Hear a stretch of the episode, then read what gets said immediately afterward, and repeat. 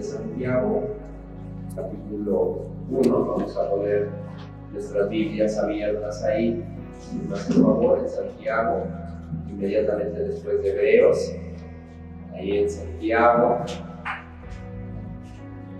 capítulo 1. Vamos a ir al versículo 19 y vamos a terminar nuestra lectura en el 27. ¿ven?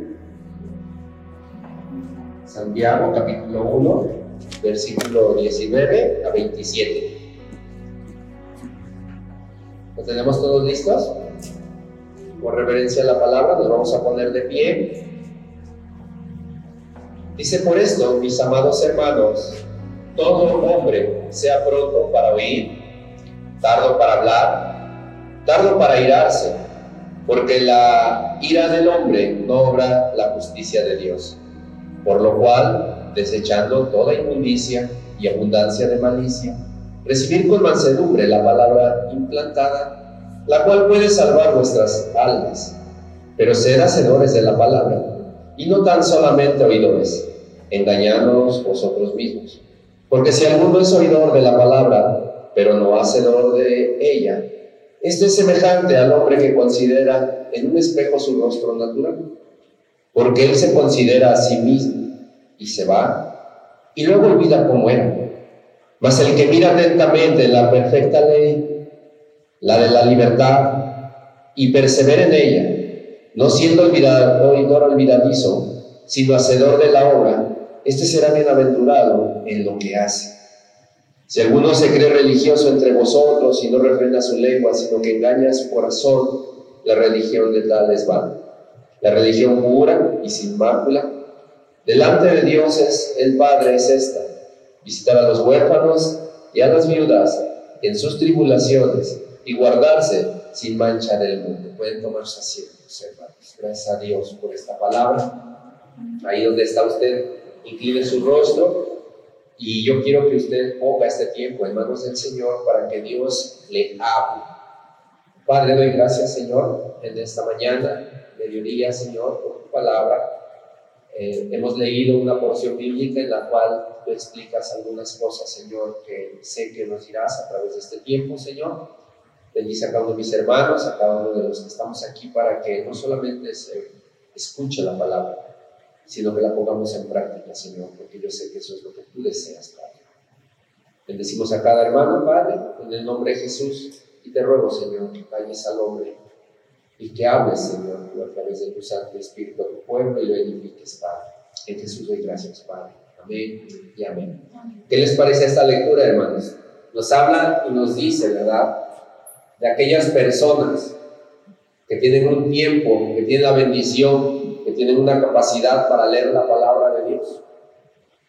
Pero aquellas personas que leen la palabra de Dios, la leen en cualquier parte de la palabra de Dios y luego la cierran y la dejan ahí.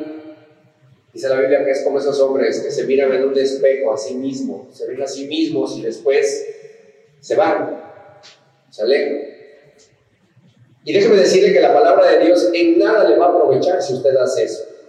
Usted puede hoy abrir su palabra, leerla y volverla a cerrar y volverla a abrir la siguiente semana o cuando usted desee.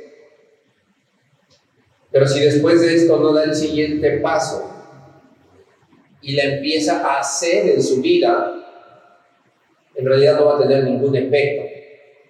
Por eso es que muchos viven desanimados, aún conociendo la palabra. Otros más viven atemorizados, otros más viven, ¿verdad? Tristes, confundidos, porque no hacen la palabra de Dios. Muchas veces decimos desde aquí, lean su palabra, lean su palabra. Y algunos dicen, sí la voy a leer. La leen como un libro de texto, como, leo, como leer hoy las noticias, como leer hoy algún otro libro, y después se olvida. Ese es el gran problema de la mayoría de los cristianos. Solamente leen al momento, solamente leen lo que dice la Biblia, Hoy quiero cambiar un poquito el mensaje y decirles, no solamente lean, sino practiquen, hagan lo que dice la palabra de Dios. Si la palabra de Dios les dice que ustedes sean misericordiosos, hagan misericordia. Si la palabra de Dios les dice que para que ustedes sean obedientes a Dios, ustedes tienen que amar al prójimo, amen al prójimo. Entreguen sus vidas al verdadero servicio que deben de dar al Señor. Porque hoy están acá en su vive gracia. Mañana pueden estar en cualquier otro lugar, en San José, en algún otro lugar. En alguna otra iglesia, en sus hogares, en cualquier parte. Pero si ustedes solamente leen la Biblia y no la ponen en práctica, ustedes no están recibiendo lo que debe de ser de parte de Dios, ustedes no están haciendo lo correcto de parte de Dios. Una persona que hace las cosas tiene un buen resultado. Si trabaja, si estudia, si se esfuerza, tiene un resultado. Y podemos verlo en las personas. Hay personas que se esfuerzan y estudian, salen adelante. Hay personas que trabajan mucho, se esfuerzan y salen adelante y tienen un buen resultado. Y vemos personas que por el contrario, como que trabajan, como que estudian, como que dicen, yo sí lo hago, pero vemos esa, esa fluctuancia y vemos que tienen un resultado también. Y nunca va a ser el mismo resultado de esa persona que se esfuerza con aquel que no lo hace. Nunca va a ser lo mismo. El esforzado siempre va a tener un resultado diferente. Déjeme decirle que la palabra de Dios es absolutamente lo mismo. Va a haber gente que va a leer la Biblia, con la misma la va a cerrar, no va a poner atención, va a estar así simplemente sin el cuidado de hacer lo que dice la palabra y va a tener un resultado. Va a haber un resultado. Tienes un resultado. Si tú no vives la palabra, si tú no la llevas a cabo en tu vida, tienes un resultado. Y va a ser peor que el anterior que tenías. ¿Sabes por qué? Porque la misma palabra nos enseña a discernir entre lo bueno, lo malo, lo que tenemos que hacer, lo que tenemos que dejar, lo que tenemos que cambiar. Y ahí está la clave de cómo Dios obra en la gente. Ahí está la clave perfecta de cómo Dios obra la gente. Yo no puedo ver una persona que sea tan esforzada en algo secular y que deje pasar por alto algo tan importante como es la parte espiritual. De nada le sirve al esforzado esforzarse y descuidar la palabra para ponerla en práctica, porque al final todo eso que él ha hecho de esfuerzo, tarde o temprano, se dará cuenta que le faltó algo. ¿Y qué es? El hacer la palabra de.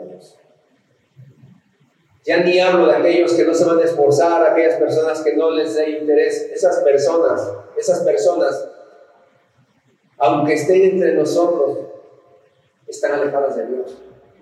Están con nosotros, dice la palabra, pero no eran de nosotros. Porque su corazón está afuera. Porque esa persona no va a saber que dice la Biblia, orar sin cesar en todo momento. Y cuando estemos en un tiempo de oración va a decir, yo ya me cansé, yo ya me choqué, yo tengo cosas que hacer y se va a ir. Esa persona no está entre nosotros, no está con el Señor. Cuando la Biblia nos habla y nos enseña todo esto, nosotros tenemos que entenderlo. A veces en las cosas seculares podemos ver todos estos resultados, pero resulta una cosa muy importante cuando nosotros, ¿verdad? Hacemos esa constancia, ese cuidado en la palabra de Dios. Cuando alguien se propone hacer la palabra de Dios, vemos una diferencia en su vida porque esa persona es transformada, hermanos. Amén. ¿Cuántos queremos ser transformados de verdad? Amén. Queremos ser transformados. Haz lo que dice la Biblia. Si hoy la palabra te dice una sola cosa, eso haz. Pero hazlo de verdad hazlo de corazón y entonces estás empezando a comprender la Biblia. De nada te sirve ser un erudito si tú no vas a hacer lo que dice la Biblia. De nada te sirve hacer lo que dices eh, supuestamente a favor de Dios, supuestamente en el nombre de Dios, todo lo que tú dices hacer en el nombre de Dios, si en realidad no lo haces.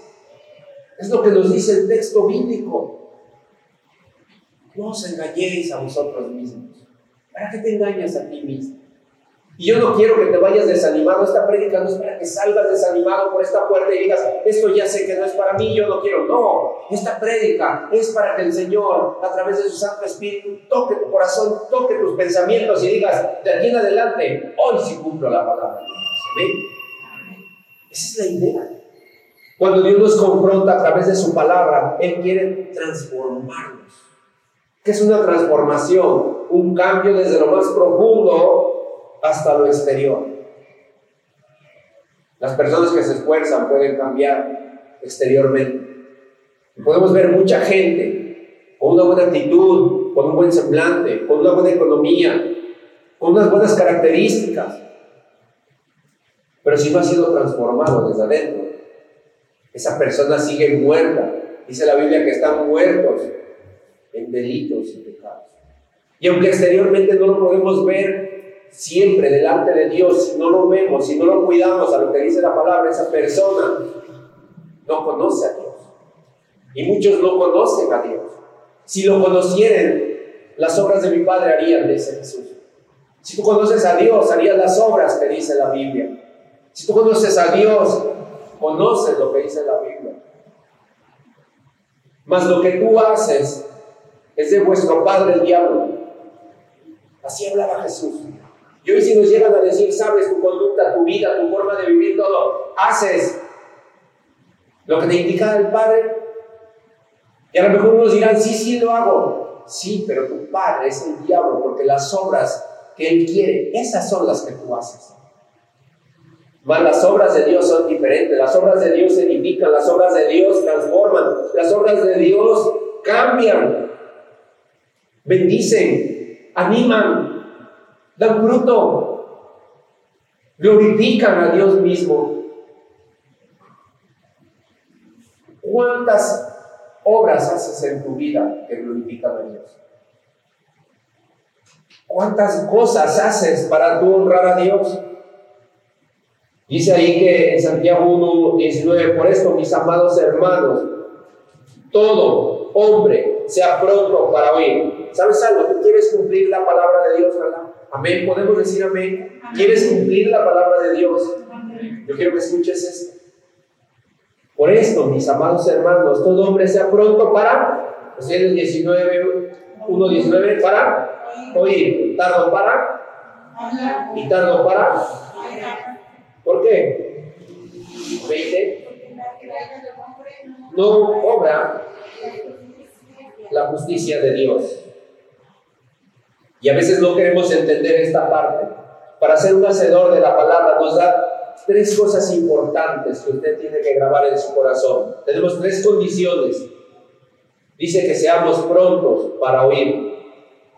Pronto para oír. Salmo 85, 8 dice, escucharé lo que hablará Jehová, Dios, porque hablará paz a su pueblo y a sus santos, para que no se vuelvan a la locura Ahí puede usted buscar Salmo 85, 8. Escucharé lo que hablará Jehová Dios.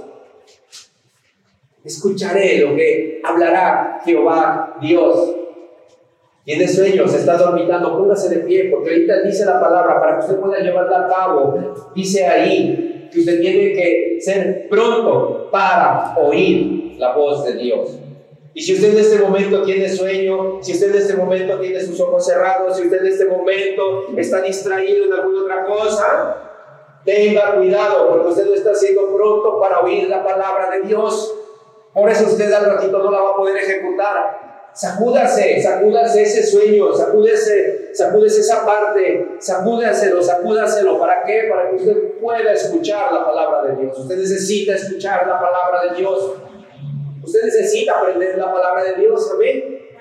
Así es que sacudas un poco porque hoy está hablando el Señor. Dice ahí el Salmo 85, 8, ya lo tenemos. Escucharé lo que hablará Jehová, Dios. ¿Está usted escuchando? ¿Está usted escuchando? Amén. Porque hablará qué? Paz a su pueblo. ¿Y a quiénes? Ustedes son los santos. Ustedes son los santos, ustedes son quien recibe la palabra de Dios, ustedes son los que escuchan la palabra de Dios. ¿Y para qué? Para que llegue la paz de Dios a sus vidas. La paz que transforma, la paz que nos hace ver las cosas diferentes desde otro punto de vista, desde el punto de vista de Dios. ¿Tienes problemas? Sí. ¿Necesitas paz? Sí. Escucha la voz de Dios. Amén. Dice para que no se vuelvan a qué. ¿A qué no se tienen que volver? A la locura, hermanos. La vida es una locura. La vida allá afuera en el mundo es una locura. Tu tiempo, tu trabajo, tus prisas, correr, salir, entrar, dinero, falta, comida, esto, todo, enfermedades, es una locura. Y lo que tú escuchas es una locura. Y lo que está haciendo allá engañar a la gente es porque al final de esa locura muere y llegará a un lugar donde hay más locura eternamente, más tormento, más fastidio, más desesperación. Hay un infierno, hermanos. Hay un infierno. Hay un infierno que si nosotros no ponemos en práctica la palabra de Dios,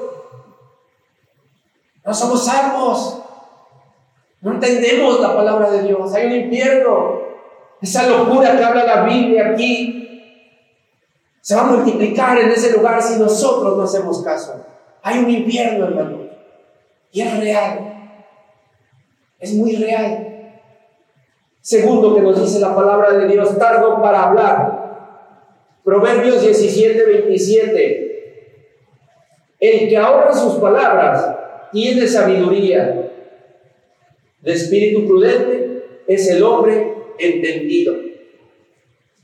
Hablamos y hablamos y hablamos cosas y hablamos cosas y más cosas y la gente habla y la gente dice y la gente reta y la gente quiere y en su hablar hay vanidades.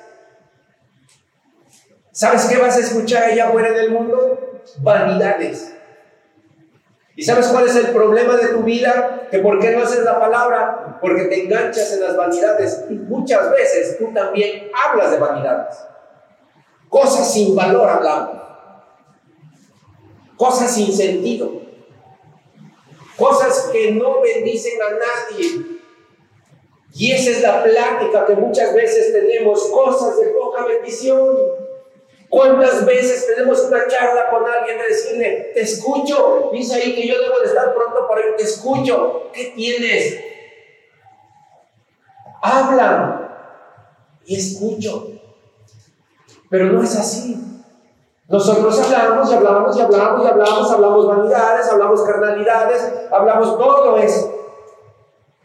¿Groserías? Sí, groserías. Maldiciones, sí, maldiciones, es lo que hablamos. Malos deseos es lo que tiene la boca. Dice la Biblia que no puede salir agua dulce y agua amarga de una misma fuente. ¿Entendemos esto? Dice la Biblia que para que llevemos a cabo la palabra y seamos ese progreso, veamos ese progreso, tenemos que ser tardos para hablar. Tardos para hablar significa piensa lo que hablas. Piensa por un momento que le estás diciendo algo. Si a alguien le vas a decir algo, piensa lo que le vas a decir. Porque en algo que le vas a decir, ya lo pediste. Ya lo lastimaste. No lo entendiste. Lo estás arrojando a un lugar más terrible que en el que se encuentra. ¿Por qué? Porque no cuidas lo que hablas. Muchas de las cosas decimos, es que yo no ofendo a nadie, yo solamente digo la verdad. Sí, tal vez. Pero si no eres largo para hablar, puedes lastimar a mucha gente. Puedes lastimar a tu familia, puedes lastimar a tu esposa, puedes lastimar a tus hijos. ¿Por qué? Porque no has aprendido a guardar silencio cuando debes de guardar silencio.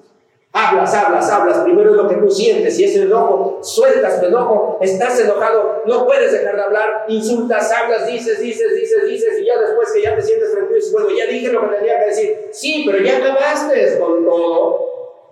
Ya derrumbaste tal vez algo. Ya derrumbaste una familia. Ya derrumbaste a tu esposo. Ya derrumbaste a tu esposa.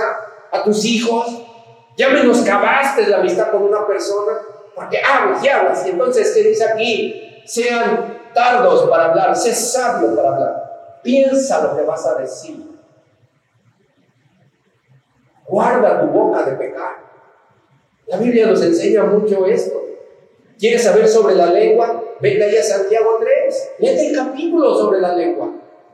El hablar, la lengua. Que sale del hombre es lo que contamina. No lo que. En el hablar están los deseos. Y si tú no conoces la palabra y no la llevas a cabo, no vas a tener buenos deseos para nadie. A veces quieres tener un buen deseo para los tuyos y ni para los tuyos tienes un buen deseo porque no conoces la palabra, porque no la llevas a tu corazón, porque no la ejercitas. Podemos ser buenos proveedores. Eso no quiere decir que seamos buenos padres. Podemos ser buenas amas de casa, pero no quiere decir que son buenas esposas. ¿Sí me explico? ¿Sí, sí captamos? Y a veces no lo hacemos, ¿por qué? Porque no podemos cerrar la boca o muchas veces no sabemos en qué momento abrirlo. La abrimos así nada más. Queremos decirle al Señor, Señor, ¿cómo puedo hacerlo? Dice la Biblia, aquel que no tiene sabiduría, pídasela a Dios y Él la dará. Amén. ¿Qué necesito? Sabiduría. Pídasela a Dios. Para que cuando su boca se abra, sea para bendición. Amén. Amén. Tardo para airarse. Airarse. ¿Por qué airarse? ¿Sabe qué es estar airado?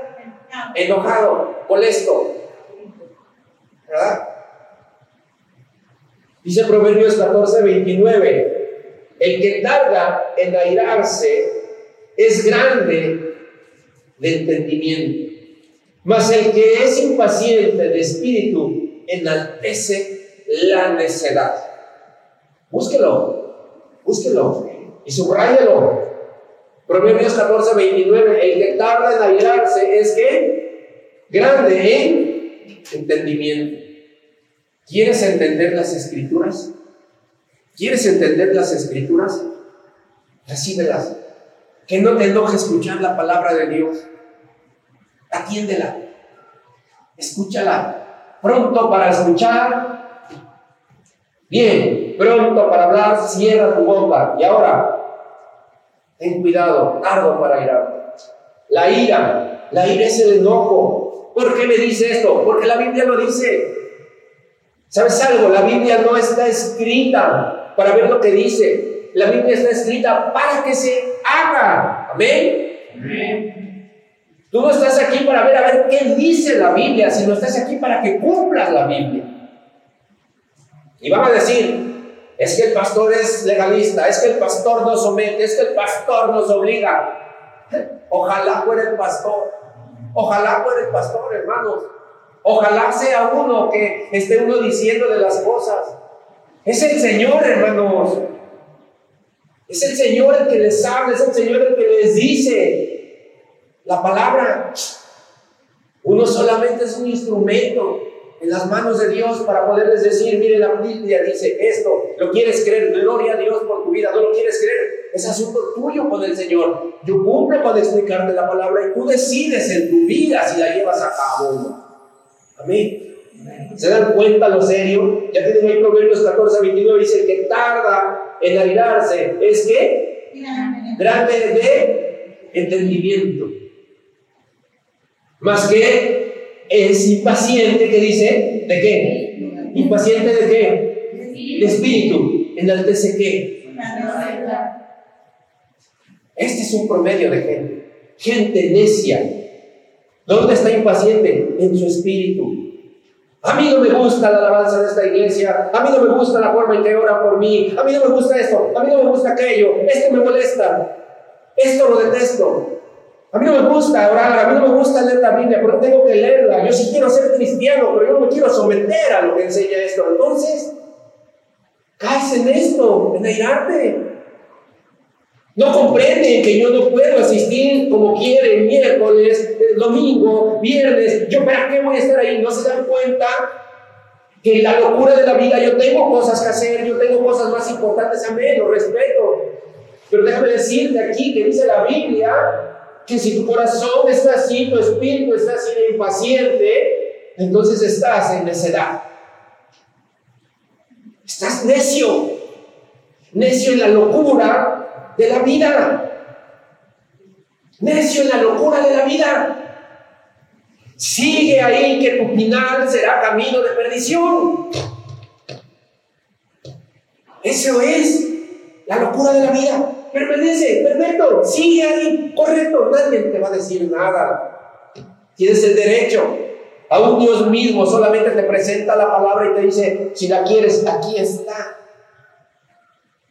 Y si no fuera así, es por gracia, no por obras, para que nadie se gloríe. Y esa es la gracia de Dios, esa es la verdadera bendición de Dios de la palabra. Amén. ¿Quieres cumplir la palabra de Dios? Amén. Amén. Ve preparando tu corazón. Ve preparando tu corazón porque tú tienes que hacer la palabra de Dios. Para hacer la palabra de Dios, dice aquí también la palabra, es por lo cual, desechando toda inmundicia y inmundicia de malicia, recibir con mansedumbre la palabra encantada, la cual puede salvar vuestras almas. Ahí en el 21. ¿Y sabes algo? La malicia y la inmundicia.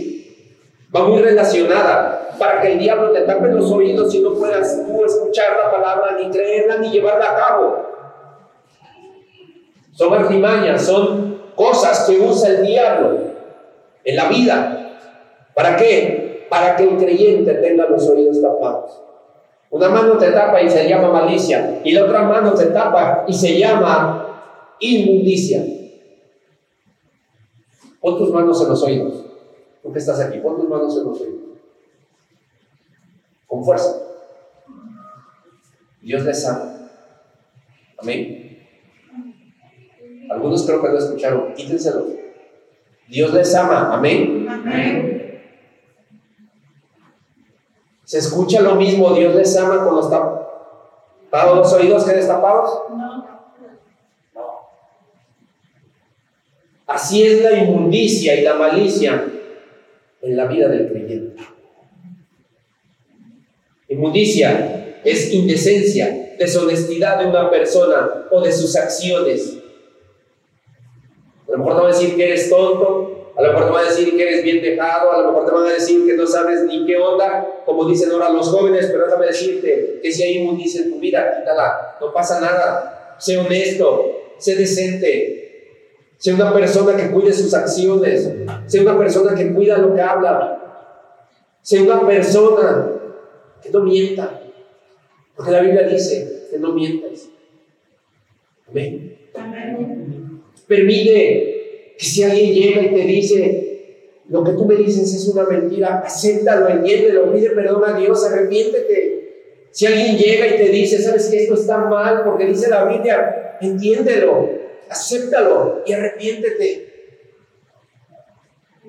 Malicia, intención encubierta con que se dice o se hace una cosa para beneficiarse en algo o perjudicar a alguien. Esa es la malicia. Cuando maquinamos cosas con la finalidad de dañar a alguien. Primera de Pedro 2.1. Vamos a Primera de Pedro 2.1. Dice, desechando pues toda malicia, todo engaño, toda hipocresía, toda envidia y todas las detracciones. Todos, dice ahí, desean como niños recién nacidos la leche espiritual no adulterada, para que por ella crezcáis para salvación, si es que habéis gustado de la benignidad del Señor. Primera de Pedro, capítulo 2, versículo 1 y 2. ¿Y sabes qué dice aquí la palabra? ¿Ya lo tienes ahí, amén? Casi al final. Dice, desechando pues qué, díganlo, malicia, engaño, hipocresía, envidias y todas las detracciones. La palabra de Dios es un alimento especial y sabes algo, hermano, dice ahí en el 2, deseas como niños recién nacidos la leche espiritual no adulterada, para que por ella crezcáis para salvación. Si es que habéis gustado la benignidad de Dios. ¿Y sabes qué es eso, hermano? ¿Sabes qué es desear la leche no adulterada? Es desear la palabra de Dios en tu Es desear este alimento, este alimento que no tiene falla, este alimento que es perfecto, este alimento que te va a hacer crecer y que te va a llevar a la presencia de Dios un día. Este alimento es el que necesitas, no el que te da el mundo.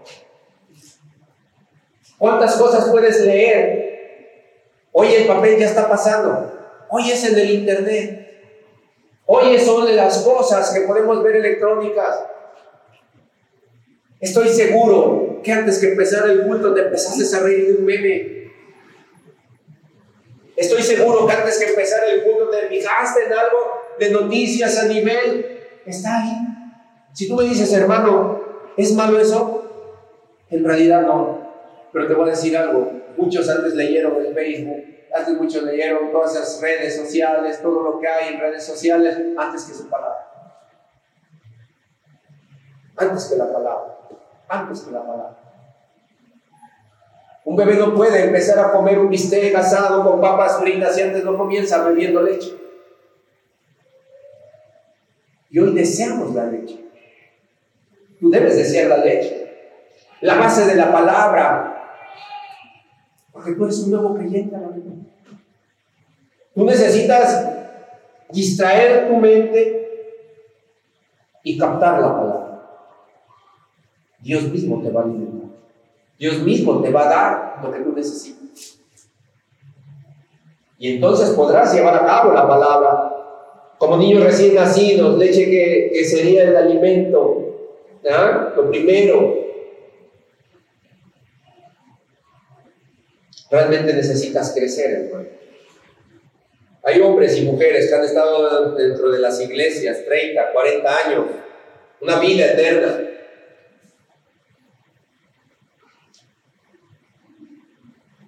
Siguen siendo bebés. Estoy hablando en un sentido figurado. ¿Sabes por qué? Porque no han tomado, no han comido, no han bebido el alimento principal. Hay mucha gente que te conoce la palabra, pero su vida y sus acciones reflejan otra cosa. Esa gente no conoce a Dios. Esa gente no hace lo que dice la palabra. Dice también más adelante ahí donde veíamos en Santiago 1.22, pero ser hacedores de la palabra y no tan solamente oidores, engañándoos a vosotros mismos. Nada más triste que una persona que se engaña a sí mismo. Yo soy esto, yo soy aquello, yo soy una buena persona, yo soy una persona que con nadie me meto, yo soy una persona buena delante de Dios. Yo soy un buen cristiano, yo soy un buen hijo de Dios, yo soy un buen padre, yo soy una buena madre, yo soy un buen empleado, yo soy un buen patrón, yo soy, y el yo soy, le quitan la honra y la gloria al Padre, al Señor. Una de las formas cuando se presenta el Señor a los hombres es que le dijeron, ¿y tú quién eres? Dice, yo soy, dijo el Señor, yo soy, dijo el Señor. Así es que tienes que empezar a quitarte eso del yo, ¿verdad? Y entender que es el Señor en tu vida, el Señor hablando en ti. ¿Para qué? Para que tú seas ese hacedor. Así es que deja de engañarte a ti mismo. Tú no eres nada más que una persona necesitada del Señor. Y hasta que tú no entiendas eso y cambie tu corazón, tú nunca vas a poder llevar a cabo la palabra de Dios. ¿Sabes por qué? Porque para hacer la palabra de Dios necesitas humillarte delante del yo soy, dice el Señor. Necesitas humillarte. Necesitas reconocer que lo que tú tienes viene de su mano, no de tu esfuerzo, no de tu trabajo, no de lo que hagas. Es verdad que si te esfuerzas a algo bueno, sí. Pero aún conozco gente que se ha esforzado tremendamente y aún así si al Señor no le place, no le da nada. Y por eso viven de una manera crítica, de una manera ansiosa, de una manera difícil. ¿Por qué? Porque al Señor no le place, porque no le han reconocido. Necesitamos reconocerle al Señor primero. ¿Quieres un buen matrimonio?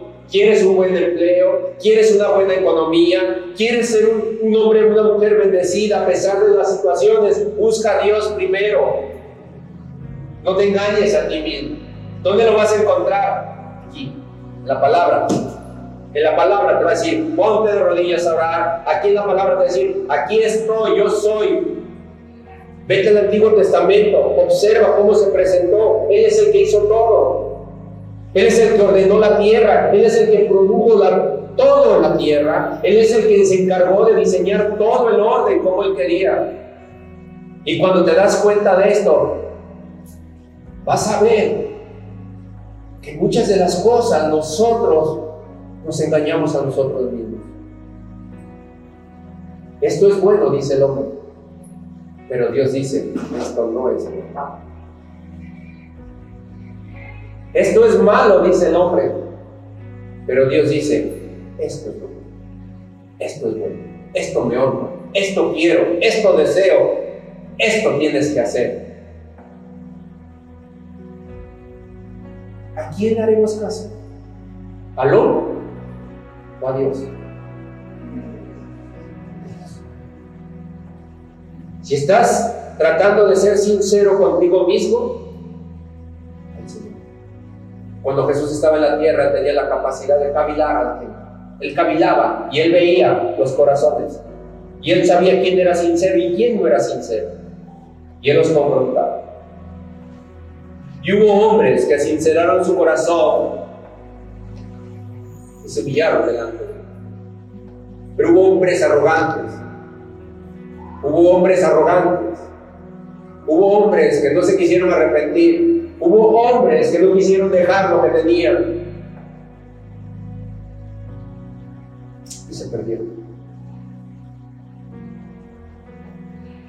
Estaba crucificado y una prueba de lo que les digo es ese hombre que estaba ahí, clamando y pidiendo perdón, reconociéndole, y el otro retándolo y diciéndole, si tú eres el Dios, ¿por qué no te salvas y nos salvas a nosotros? En esa arrogancia en ese último instante. Es cierto, es cierto, te digo que hoy mismo estarás solo. Y aquel hombre, no hubo palabra para él, no hubo nada para él, no hubo nada para eso. No hubo una palabra de aliento en, ese, en esa pena, en ese, en ese instante de casi muerte. No hubo nada para él.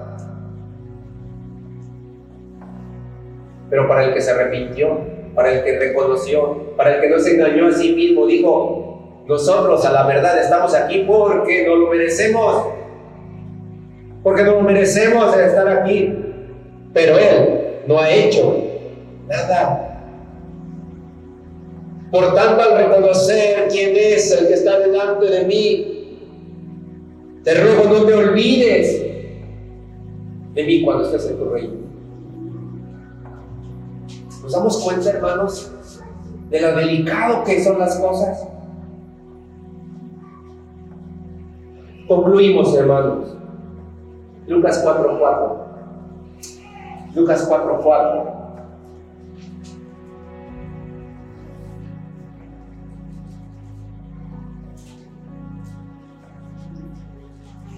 Grábese este versículo bíblico.